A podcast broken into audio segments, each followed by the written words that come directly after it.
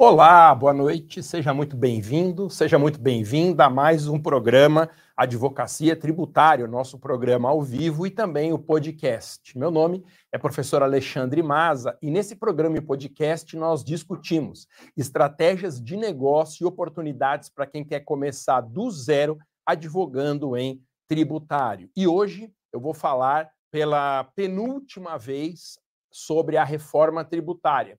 Eu vou falar hoje de um tema que está fervendo, que é a Cesta Básica Nacional de Alimentos, e eu trouxe aqui o slide para você ver como que são as aulas do curso da reforma tributária.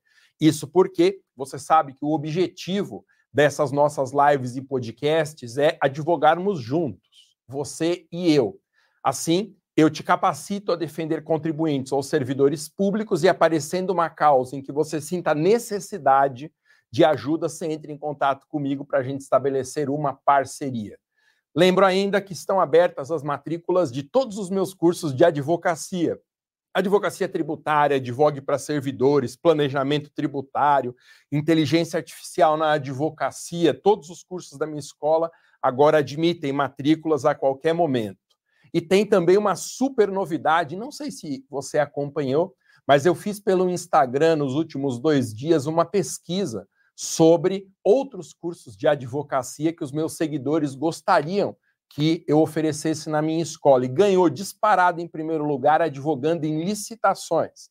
Então, você que tem interesse em saber o que, que se faz em uma licitação em termos de oportunidade de negócio, fique ligado, porque nos próximos dias eu vou criar um link na minha bio para entrar num grupo de WhatsApp. Dentro desse grupo é que as matrículas serão liberadas, tá bom? Mas isso não está ainda habilitado hoje, durante esta semana aqui. Com certeza eu falo mais uma vez a respeito desse assunto. Nossas lives, para quem gosta de acompanhar o ao vivo, são sempre às terças-feiras, 19 horas e 7 minutos, e às sextas-feiras, às 11 horas da manhã, sempre no horário de Brasília. Eu vou te mostrar como que é dentro do meu curso de reforma tributária para você sentir a qualidade com que a gente transmite aqui da Lopes FX os nossos conteúdos. Então, produção, pode me colocar em cima do slide. Olha que legal, gente. Duvido que vocês vão ver uma live com essa qualidade toda.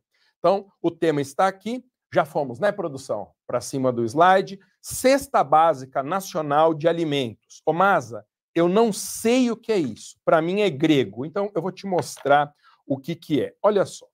A reforma tributária, ela criou mecanismos para desonerar, essa é a palavra, vários itens alimentícios de modo a baratear a cesta básica. O objetivo é esse.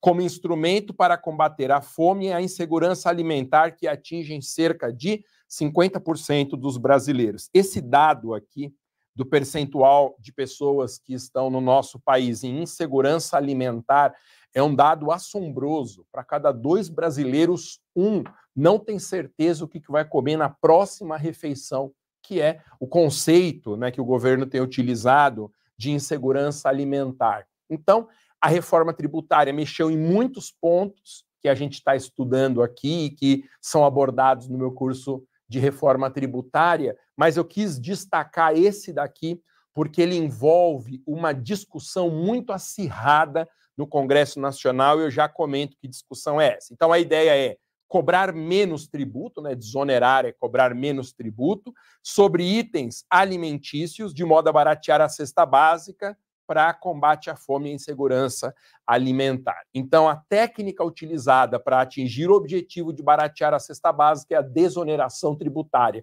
Você livra os produtos de uma tributação mais densa e deixa, no final das contas, os itens mais baratos para o consumidor final. Muito bem. Parece tudo excelente, a reforma fez muito bem em criar mecanismos para baratear a cesta básica, mas aí nós temos um problema. Ó, foi instituída para isso a Cesta Básica Nacional de Alimentos, sem que tenham sido delimitados quais itens compõem a cesta. Trata-se da novidade mais controvertida da reforma. Acho que pode voltar para mim aqui, produção, depois eu volto sobre o slide. Olha só. Muitas coisas que eu explico no meu curso da reforma tributária são problemas que a reforma iniciou, mas a resolução do problema por completo foi adiada. E por que, que foi adiada? Porque o Congresso Nacional sempre lida com consensos a respeito de temas que vão ser legislados.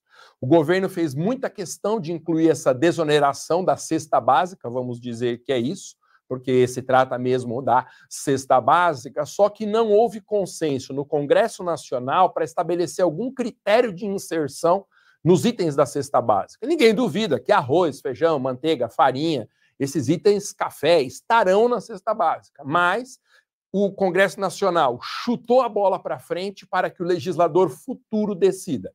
E como que se faz isso? Nós vamos ver que a reforma determina que uma lei complementar posterior vai definir quais são os itens que integrarão essa cesta básica. Além de tudo, porque existem empresas fazendo lobbies poderosíssimos para que os seus respectivos produtos entrem nessa cesta básica, porque aí a tributação é menor e aumenta a venda, aumenta o lucro. Então, é essa questão controvertida por trás da cesta básica. Voltei aqui para o PowerPoint produção. Então, a novidade mais controvertida da reforma. Eu quero te mostrar como que isso está na reforma. É o artigo 8 que não foi incorporado ao texto definitivo da Constituição. Eu tenho te dito isso. Muitas coisas da reforma entram no ato das disposições constitucionais transitórias, outras entram no corpo principal da Constituição, mas tem alguns dispositivos que vão ficar abrigados dentro da emenda mesmo. Como a emenda foi aprovada, ela integra a Constituição, mas não está no corpo principal da Constituição. Veja o que diz o artigo 8 da emenda. Fica criada a Cesta Básica Nacional de Alimentos, que considerará a diversidade regional, isso já é um pequeno problema, porque a cesta básica não pode ser a mesma no Rio de Janeiro e no Pará, não pode ser a mesma para gaúchos do que é para cearenses, no Acre ou o que é para São Paulo. Terá que existir essa modulação dos conteúdos da cesta em função de qual é o local onde a cesta está sendo oferecida e questões culturais de alimentação do país. E garantirá alimentação saudável e nutricionalmente adequada em observância ao direito social à alimentação. Você deve lembrar que o artigo 6 da Constituição, ele lista quais são os direitos sociais e entre os direitos sociais há essa determinação de uma alimentação saudável. Então, digamos que o constituinte não fez mais do que obrigação de criar esse dispositivo na emenda, porque a Constituição, eu bato sempre nessa tecla, ela não é um livro de conselhos, a Constituição não é um livro de autoajuda, é norma vinculante. Então, o constituinte reformador, como eu disse, não fez mais do que obrigação de criar essa desoneração. Aí vem o parágrafo único. Lei complementar, aí é que está o negócio, né? A emenda não diz quais são os itens que compõem essa cesta básica. Então, uma lei complementar, toda vez que a Constituição fala lei complementar e não diz se é estadual, distrital ou municipal, é porque ela é federal. Então, uma lei complementar da União aqui. Coloquei esse F de federal. Definirá os produtos destinados à alimentação humana que comporão a cesta básica nacional de alimentos, sobre os quais as alíquotas dos tributos previstos no 156 Azão, que é o nosso já conhecido Imposto sobre Bens e Serviços, e 195, inciso 5 da Constituição, que é a contribuição de bens e serviços, serão reduzidas a zero. Perceba algo importante. A Constituição aqui, ela não definiu qual isenção que vai ser aplicada. Ela está mandando o legislador fazer isso. Por isso, essa norma aqui não é uma imunidade tributária. Tem que tomar um cuidado danado, porque reduzir a zero, como a Constituição está falando isso, tem gente que acha que é uma imunidade, como a imunidade religiosa, a imunidade musical e tantas outras. Mas não é, porque não é a Constituição que está definindo todos os detalhes para que esse direito seja exercido. A Constituição está dando uma ordem para o legislador legislador complementar da União. Você aprovará essa lista, porque o Congresso com certeza vai discutir bastante esse assunto para que a decisão seja uma decisão melhor tomada, né? Vamos torcer para que isso aconteça. E não está claro a partir de quando os itens da cesta básica serão definidos. Porque, veja, uma desoneração tributária, ela pressupõe que muitos tributos deixem de ser recolhidos. Então, o Constituinte só falou aqui do IBS e da CBS, que são os tributos novos. Não se tem uma noção ainda de tudo aquilo que vai ser desonerado. Ah, deixa eu voltar para te dizer uma coisa interessante aqui, ó. Eu vou apagar tudo que eu escrevi para você prestar atenção nesse ponto, ó. As alíquotas serão reduzidas a zero. O que, que é uma alíquota reduzida a zero? alíquota reduzida a zero é uma isenção tributária. Existem várias formas do legislador desonerar tributos. Quase todas essas formas são chamadas tecnicamente de isenções, porque moram na legislação. Se elas tivessem assento constitucional, seriam imunidades, mas não tem. O assento é em nível infraconstitucional. Portanto, nós temos uma isenção. Zerar a alíquota de um tributo significa cobrar nada desse tributo. É uma forma de você atingir uma isenção tributária, uma desoneração. E aqui nós temos esse problema.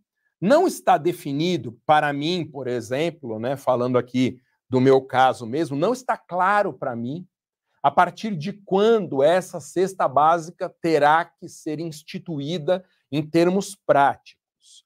Para alguns, eu já vejo comentando em 2027, que seria a data de entrada em vigor parcial dos novos tributos, outros sustentam que é 2033, quando aí sim a reforma estaria totalmente em vigor e os novos tributos já têm que estar instituídos. Esse é um tema muito controvertido, portanto, nós temos duas grandes controvérsias nessa cesta nacional de alimentos. A primeira delas é a mais importante: o que, que vai integrar essa cesta?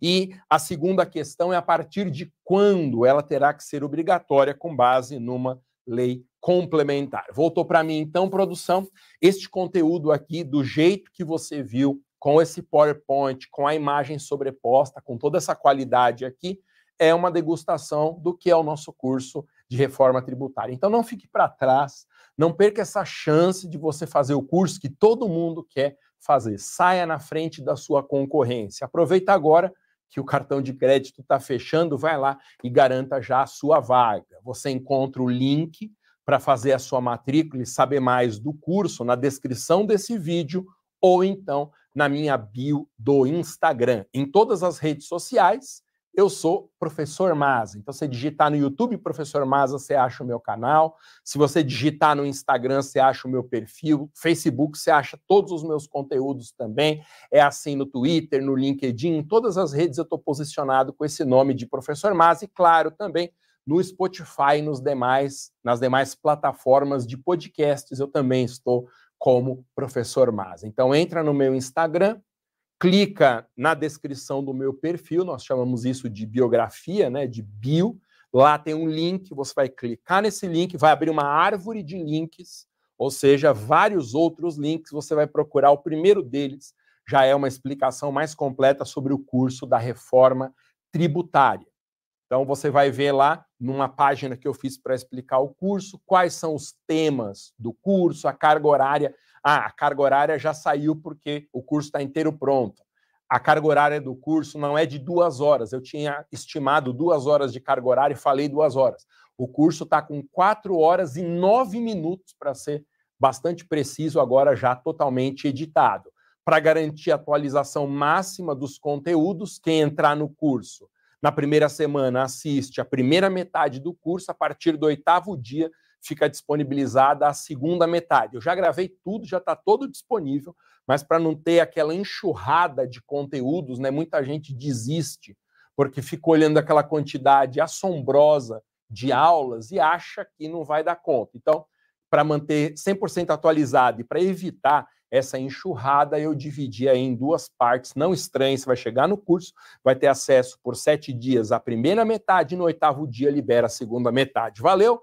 Esse foi mais um episódio do programa e podcast da Advocacia Tributária, que eu transmito ao vivo todas as terças-feiras nas minhas dez redes sociais 19 horas e 7 minutos. E já te convido também para assistir a última live sobre reforma tributária. Já tá bom, né, gente? Essa é a oitava ou nona, não, a sétima live sobre a reforma tributária. A última delas será sexta-feira dessa semana, às 11 horas, horário de Brasília. E a partir da semana que vem, nós vamos retomar a programação normal dos nossos conteúdos, falando de terça da advocacia tributária, sexta-feira de manhã Lembre-se, 11 horas da manhã, advogando em direito administrativo. E fique ligado, uma vez mais eu chamo sua atenção. Quem tiver interesse no curso Advogando em Licitações, para abordar a nova lei de licitações, fique atento, porque nos próximos dias eu vou divulgar um link para entrar num grupo de WhatsApp, e apenas nesse grupo de WhatsApp é que as matrículas para o curso serão liberadas. Valeu? É isso. Nos vemos, se Deus quiser, sexta-feira dessa semana. Boa noite, um abraço. Tchau.